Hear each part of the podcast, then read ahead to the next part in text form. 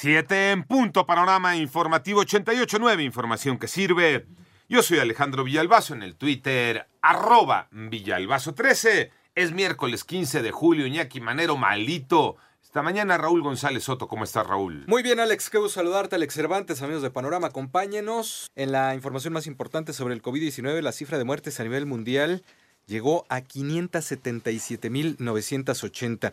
Además, la cifra global de casos de COVID-19 registrados ya es de 13 millones 290.153, con una tasa de recuperación del 93% que representan un total de 7 millones 851.000 480 pacientes. Y el laboratorio estadounidense Moderna anunció este martes que su vacuna en contra del nuevo coronavirus, desarrollada en asociación con los Institutos Nacionales de Salud de los Estados Unidos, indujo respuestas inmunitarias en todos los voluntarios que la recibieron. 7 con 3. Recuerda que la Secretaría de Educación Pública aquí en México explicó que es falso que cada escuela vaya a decidir un eventual regreso a clases y solo se regresaría a las aulas cuando el semáforo epidemiológico esté en verde. En tanto, en tanto así van las cifras por la pandemia. Mónica Barrera. La Secretaría de Salud informó que ya son 311.486 casos confirmados de coronavirus en el país y 36.317 defunciones. Así lo dijo José Luis Salomía, director general de epidemiología. Podemos estimar que muy probablemente en México ya tenemos 349.893 casos estimados que en su momento van a también ser confirmados por laboratorio. Respecto al semáforo epidemiológico, se aclaró que no está sujeto a negociación. El viernes decidimos que el semáforo no se actualizaría esto desafortunadamente, como ha ocurrido en otras ocasiones, fue mal interpretado, no está tirado a la basura. El semáforo sigue vigente, sigue vigente. Es una disposición que se publicó en el diario oficial de la Federación y sigue vigente hasta que no sea revocada. Así lo dijo Hugo López Gatel, subsecretario de Prevención y Promoción de la Secretaría de Salud. En 889 Noticias, Mónica Barrera. Las 7 con 4, tras la polémica por los recortes a las alertas de violencia de género y centros de justicia para las mujeres en 10 estados,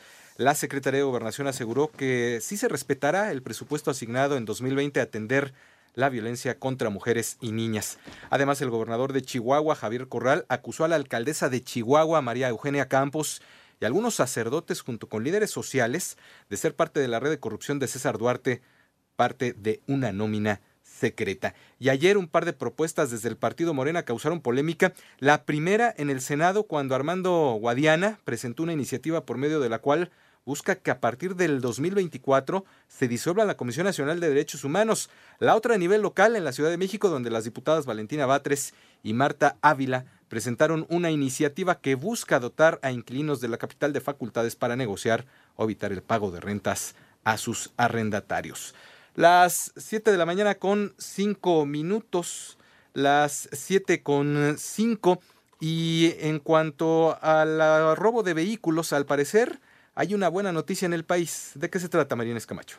El robo de autos asegurados bajó 16% al registrarse 77.206 unidades en los últimos 12 meses, informó la AMIS, quien destacó que mayo fue el mes con menos unidades hurtadas diarias con un promedio de 173. El robo de automóviles, como todos este tipo de fenómenos, es multifactorial, no obedece solo a un elemento. Desde luego, como ustedes pueden ver, sí el confinamiento y el hecho de que pues, muchísimos vehículos no estuvieran eh, circulando y además estuvieran resguardados, porque si se dejan en la calle, pues también están expuestos al robo, ayudó que se disminuyera el, el delito, más que se detuviera, se disminuyera. Fue la voz de Recaredo Arias, director general de la asociación, quien agregó: De siete de cada diez unidades aseguradas son robadas en seis estados.